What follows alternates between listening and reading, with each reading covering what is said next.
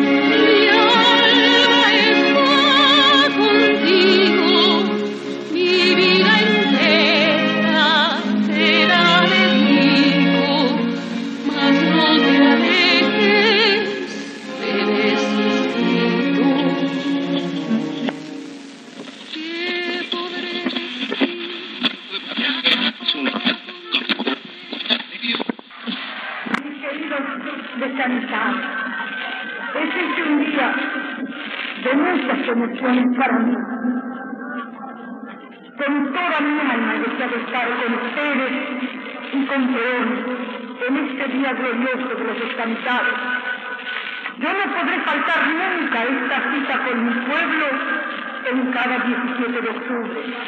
Yo les aseguro que nada ni nadie hubiese podido impedirme de viniese, porque yo tengo con Perón, con ustedes, con los trabajadores, con los muchachos de la Confederación General del Trabajo, una deuda sagrada, y a mí no me importa si para salvarla tengo que dejar mi vida en mi camino.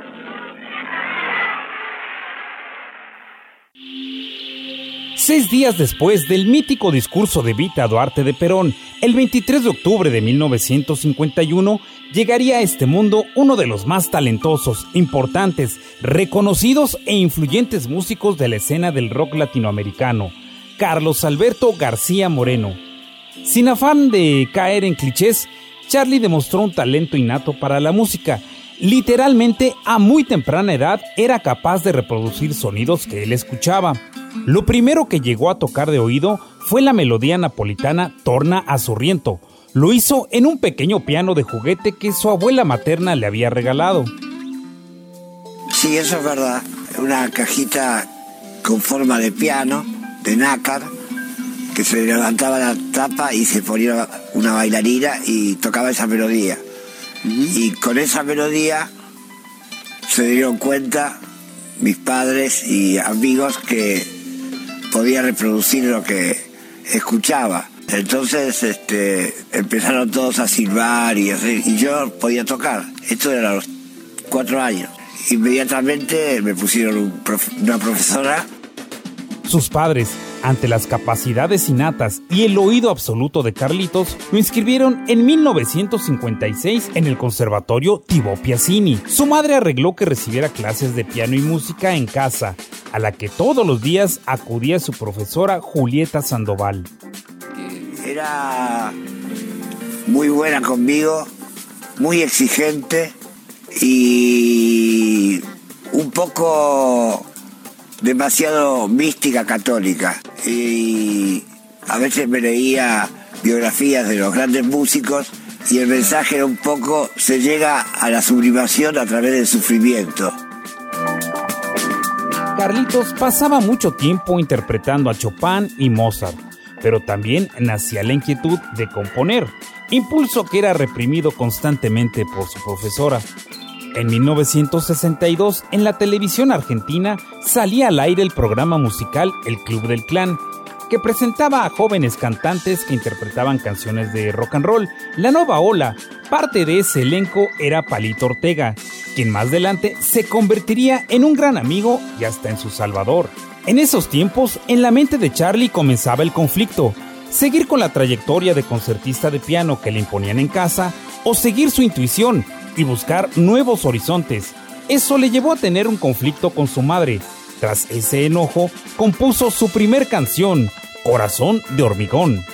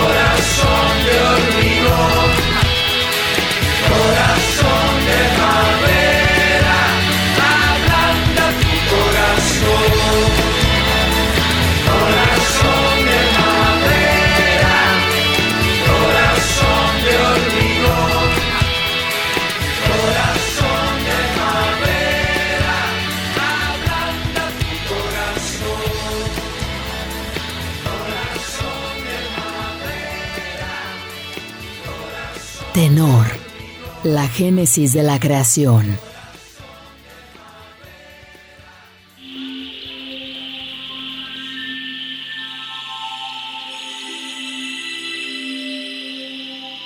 En 1963 se recibió de profesor de teoría y solfeo a los 12 años. En ese mismo año, al igual que miles de jóvenes argentinos, descubrió a los Beatles. Y entonces yo hacía cosas raras, ¿viste? como lastimarme un poco, para, para tocar mejor y, y antes de los conciertos en el camarín yo tenía un rosario y qué sé yo. Cuando llegué a una edad me di cuenta de que eso no era tan cierto y elegí a los Beatles. Sí, como una religión, pero una religión donde se podía componer, que la música clásica, los que los grandes compositores ya murieron. Eso es un poco la regla, ¿no? Entonces, ser intérprete nada más me, me empezó a aburrir. Y cuando vi a los Beatles que hacían sus propias canciones, estaban vestidos como estaban vestidos, el pelo largo, que se llenaban de plata y millones de chicas aullaban por ellos, dije, bueno, mejor esto. En el 65 comenzó sus estudios secundarios en un colegio cercano a su casa natal, a donde también acudían hijos de militares en la época en que las Fuerzas Armadas derrocaron al gobierno constitucional de Juan Domingo Perón. En la secundaria solía escaparse de clases para ir al salón de actos para tocar el piano. Ahí fue visto y convocado por Beto Rodríguez a formar su primer banda, To Walk Spanish, comenzando a componer canciones propias en inglés con música de Charlie y letras de Alejandro Correa. En 1967 conoció a Nito Mestre, también alumno del mismo colegio, que era parte de la banda de Century Indignation. Un año después, ambos grupos se fusionarían para dar paso a Sui Generis, un nombre elegido por García para denotar no solo la originalidad musical que ambicionaba, sino también una defensa de lo freak, de lo raro, de lo nerd y del camino propio frente a los señalamientos peyorativos que él y sus compañeros recibían en aquellos años. La agrupación que surgió como sexteto al paso del tiempo se convirtió en un cuarteto.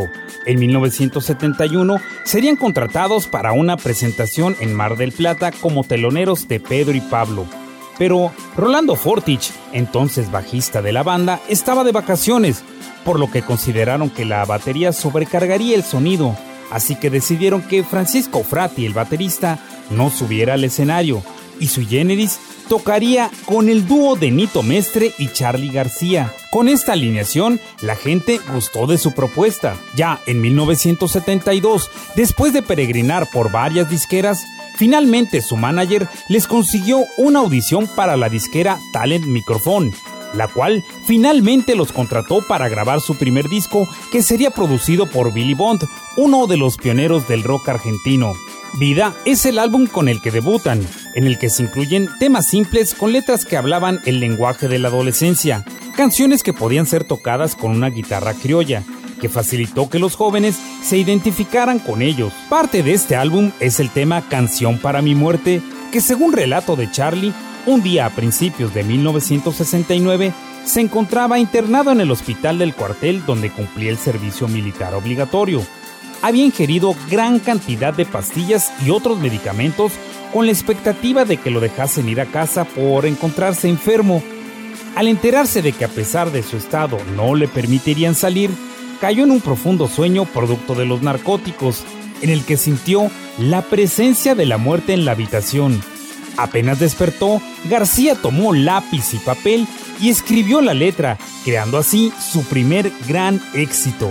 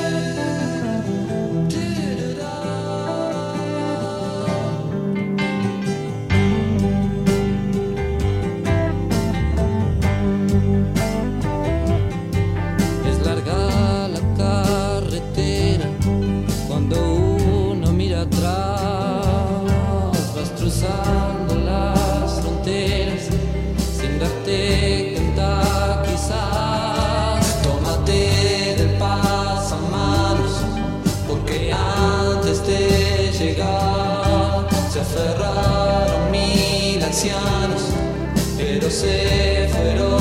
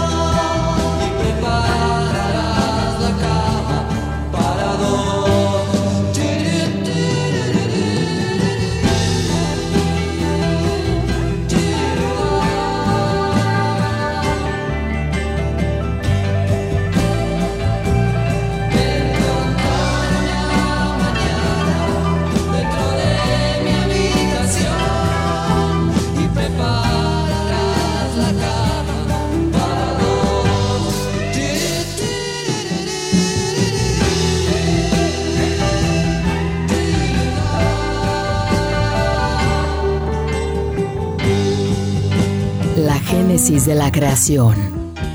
Tenor. Regresamos. Los creadores y las voces de sus intérpretes. Tenor. Continuamos. Recuerda visitar las páginas de Facebook de Jalisco Radio y el portal radio para que nos dejes tus comentarios sobre esta y otras emisiones previas de Tenor. Si deseas escucharlo de nuevo, puedes hacerlo en Spotify en el podcast de Tenor. Por lo pronto, sigamos recorriendo la trayectoria del prócer del rock argentino, Charlie García. Sui Generis estuvo activo en una primera etapa hasta 1975, periodo durante el cual grabarían tres discos, Vida en 1971, Confesiones de invierno en 1973 y Pequeñas anécdotas sobre las instituciones en 1974. En este periodo, Charlie conoció a María Rosa Llorio, con quien comenzó a salir a escondidas de su novio oficial Maggie, hasta que un día María se cansó y le pidió que eligiera a una de las dos. Charlie se decantó por María. En 1975, un año más tarde de la publicación del último álbum de la dupla García Mestre, Charlie decidió poner punto final a la banda realizando una gira por algunas ciudades argentinas que comenzó con un mítico recital en el Luna Park. En ese periodo de transición entre 1974 y 1976, Charlie y Nito se unieron a Raúl Porcheto y a León Gieco para fusionar su talento en Por Sui Gieco, banda que se presentó por primera vez en el Auditorio Kraft. En 1975, Sui Generis estaba envuelto en un callejón que parecía sin salida. Su álbum Instituciones habría sufrido serios recortes por la censura y hasta mudado su nombre por uno más suavizado, pequeñas anécdotas sobre las instituciones. La obra de Gieco también comenzaba a sufrir tijeretazos. En realidad, los problemas que sufrían los artistas de rock con sus ideas eran apenas una parte de la realidad compleja y especialmente difícil. Es que la situación política de ese momento era delicada. Recién había fallecido Juan Domingo Perón. La presidencia estaba en manos de su viuda Isabelita Perón y José López Rega manejaba los hilos del gobierno desde las tinieblas. La AAA, Alianza Anticomunista Argentina, inducida por López Rega, había comenzado a amenazar a músicos, actores, periodistas y escritores, y lo peor aún no había llegado. En ese contexto, Pursu y Yeco se reagrupó para hacer su anunciada gira. En esa época en que estas movidas eran una rareza, ellos se animaron. El quinteto acústico, García, Mestre, Yeco, Porcheto y María Rosa, la mujer de Charlie, Salió a ruta en un colectivo con algunos técnicos y los equipos e hizo dos paradas, Tandil y Mar del Plata. Esos fueron los únicos dos conciertos que la banda brindó.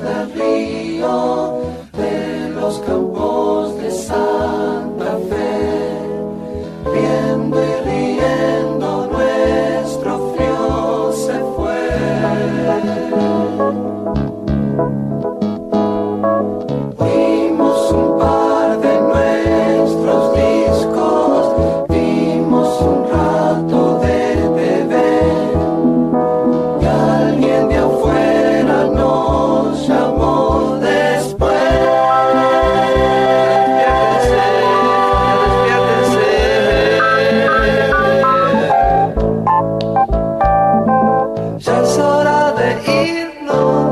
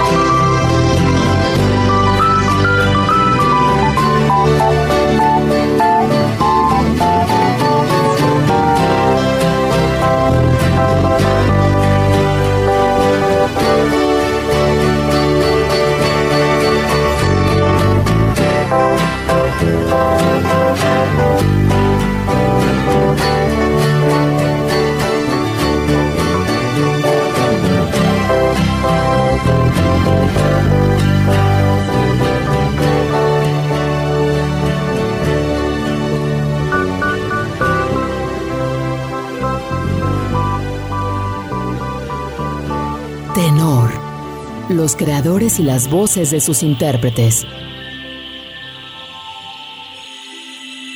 TV, Canal 7, juntamente con todas las emisoras que integran la cadena nacional de radiodifusión de la República Argentina.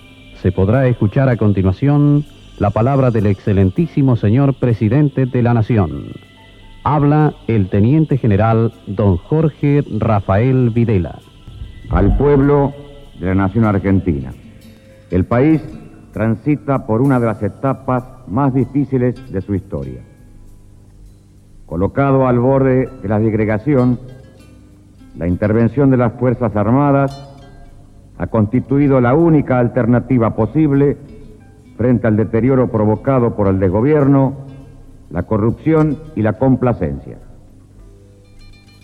Por múltiples causas, un notorio vacío de poder fue minando a ritmo cada vez más acelerado las posibilidades del ejercicio de la autoridad, condición esencial para el desenvolvimiento del Estado.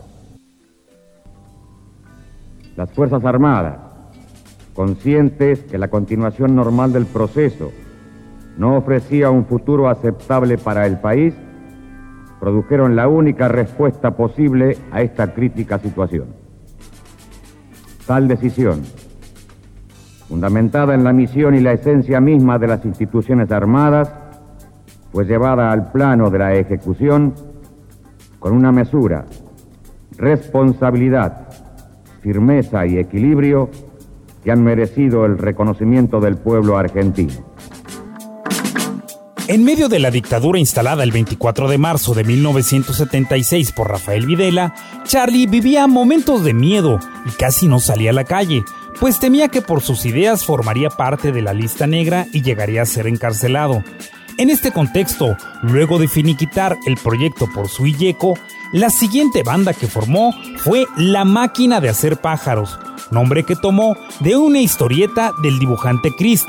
Sus aliados en esta aventura fueron el tecladista Carlos Cutaya, José Luis Fernández en el bajo, en la batería Oscar Moro y en guitarra y voz Gustavo Basterrica. La idea musical para esta banda era crear una especie de rock sinfónico con letras más profundas. Esta es una noche también muy importante para uno de los integrantes de Generis, su creador, que ahora nos presenta un espectáculo nuevo. El señor se llama Charlie, Charlie García, probablemente su imagen no sea demasiado conocida por los medios de comunicación, y la intención es presentarlo y preguntarle, por ejemplo, ¿qué es la máquina de hacer pájaros?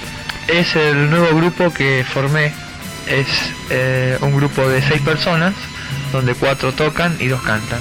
Yo decía en la presentación, y creo que no me equivoco, que el gran público, es decir, los medios de comunicación masivos como la televisión, de pronto no, no frecuentan tu imagen demasiado y tal vez eh, justamente el gran público no conozca mucho de lo que hace Charlie García.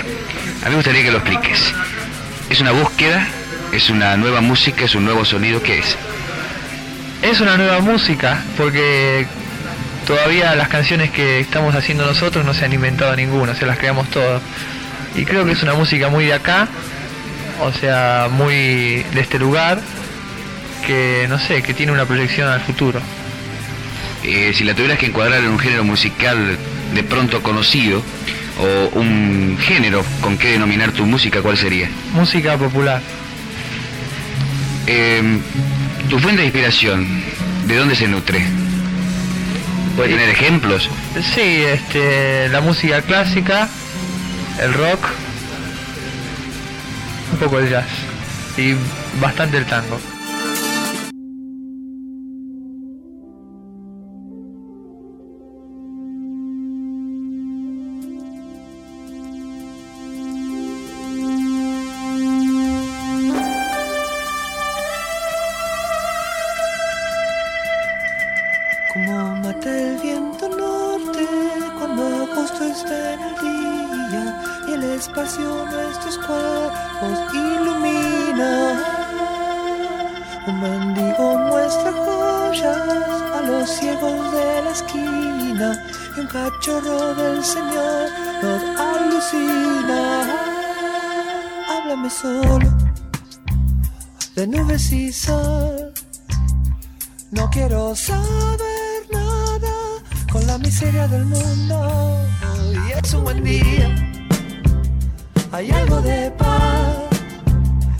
La tierra es nuestra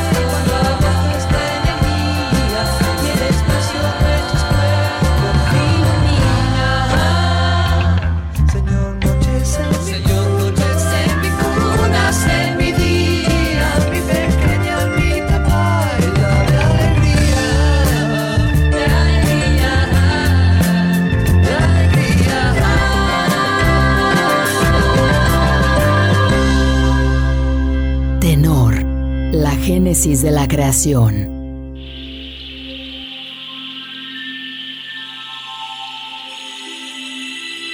Mientras la máquina estaba en el proceso de lanzar su segundo disco, María Rosa, la pareja de Charlie, daría luz a Miguel Ángel García. A pesar de la llegada del pequeño, los problemas entre ellos terminarían por separarlos. Ya cerca del cierre de 1977, dentro del Festival del Amor, de nueva cuenta, el Luna Park sería testigo de la última presentación de una banda encabezada por Charlie. En estos momentos por demás difíciles, conoció a la bailarina brasileña Marisa Soca Pederneiras, con quien iniciaría una relación que concluiría a finales de los años 80.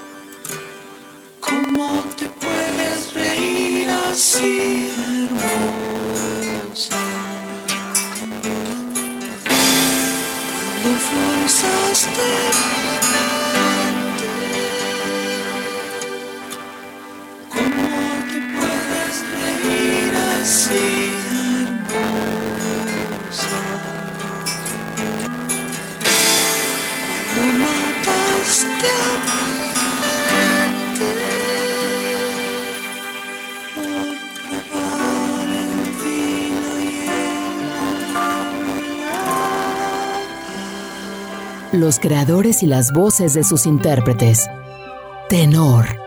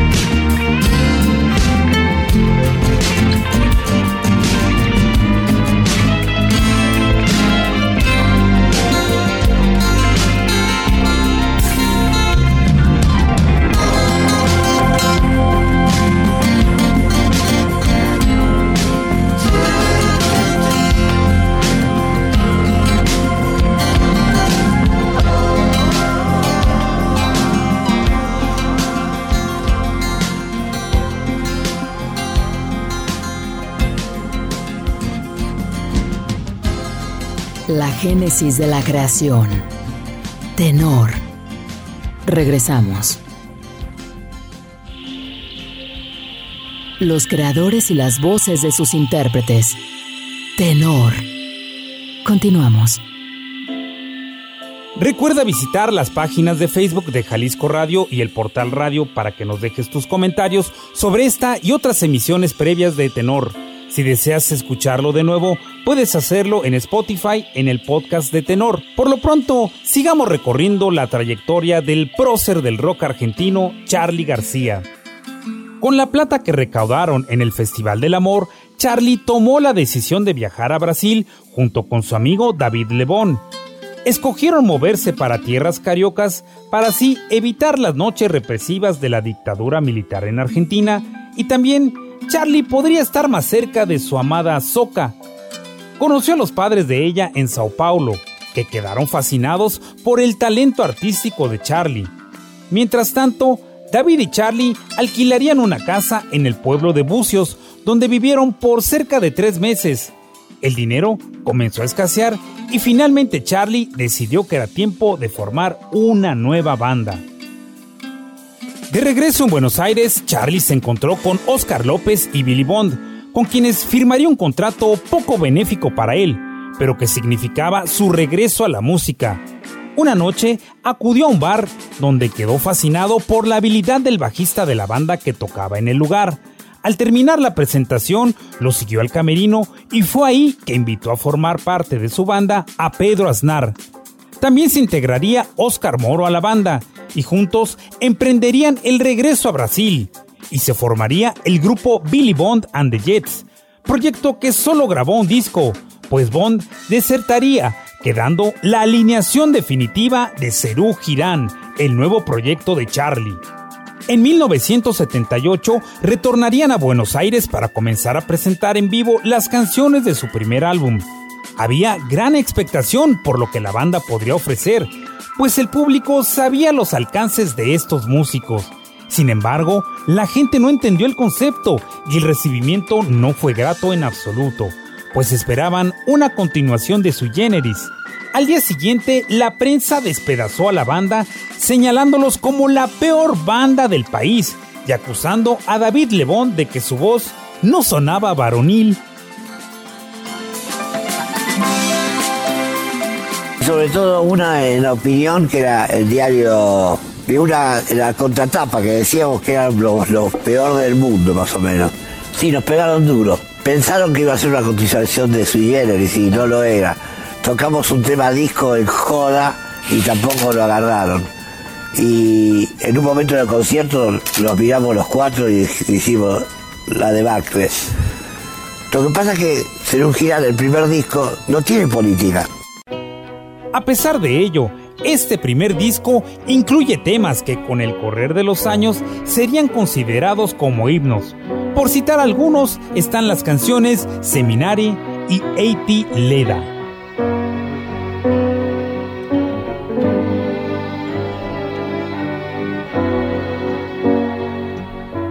Quiero verte la cara brillante. loco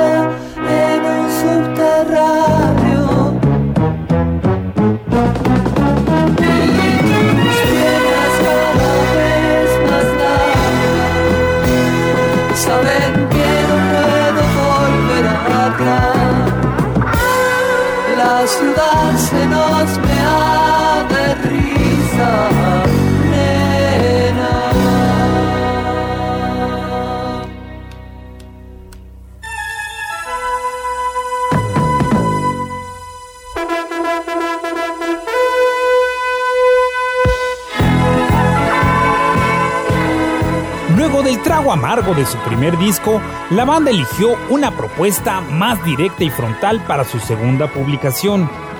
Eliminaron la orquesta y compusieron temas más simples y directos, retomando la crítica social que Charlie anteriormente desarrollaba en sus canciones. El resultado es uno de los trabajos mejor logrados de 1979, La grasa de las capitales, una crítica descarnada hacia la superficialidad de la sociedad. La portada del álbum es una clara sátira hacia la revista argentina Gente, en la que cada uno de los integrantes representó a un personaje. Pedro Aznar era el oficinista, David un jugador de rugby, Oscar Moro un carnicero y Charlie un despachador de gasolina, haciendo alusión a las petroleras que lucran y hacen lo que quieren para ganar dinero a costa de lo que sea. Además, en la portada se incluían algunos encabezados como un romance entre Pedro y Olivia Neutron Bomb y un artículo irónico, Charlie, ídolo o qué.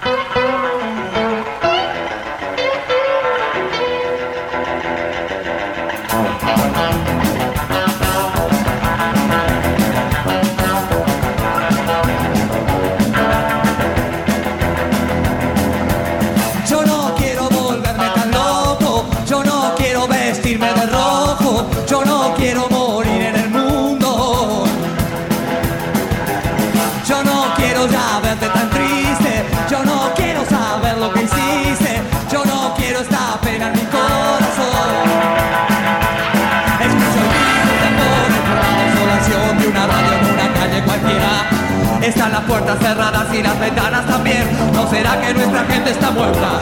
Presiento el fin de un amor en la era del color. La televisión está en las vidrieras. Toda esa gente tarada que tiene grasa en la piel no se entera ni que el mundo da vuelta. Yo no quiero meterme en problemas. Yo no quiero asuntos que queman. Yo tan solo les digo que es un bajón.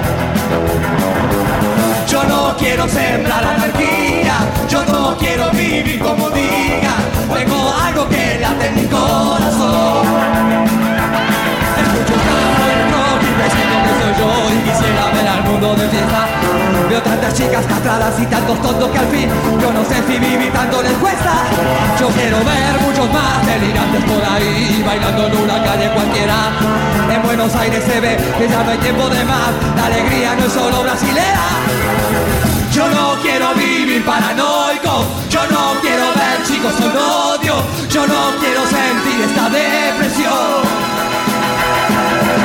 Voy buscando el placer de estar vivo, no me importa si soy un bandido, voy pateando basura en el callejón. Yo no quiero volverme tan loco, yo no quiero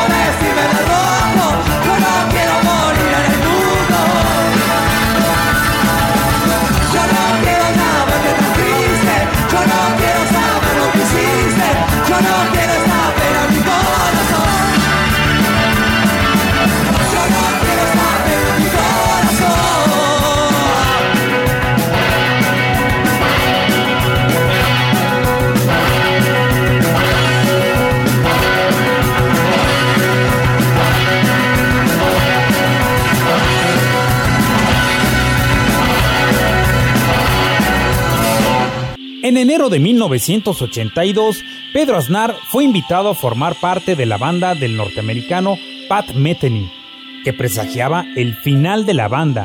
Cuando lo anunció a los integrantes del grupo, todos tomaron distancia para reflexionar y acordaron cerrar con broche de oro presentándose en el Estadio Obras para dar dos conciertos de despedida que terminarían grabados en el álbum No llores por mí Argentina.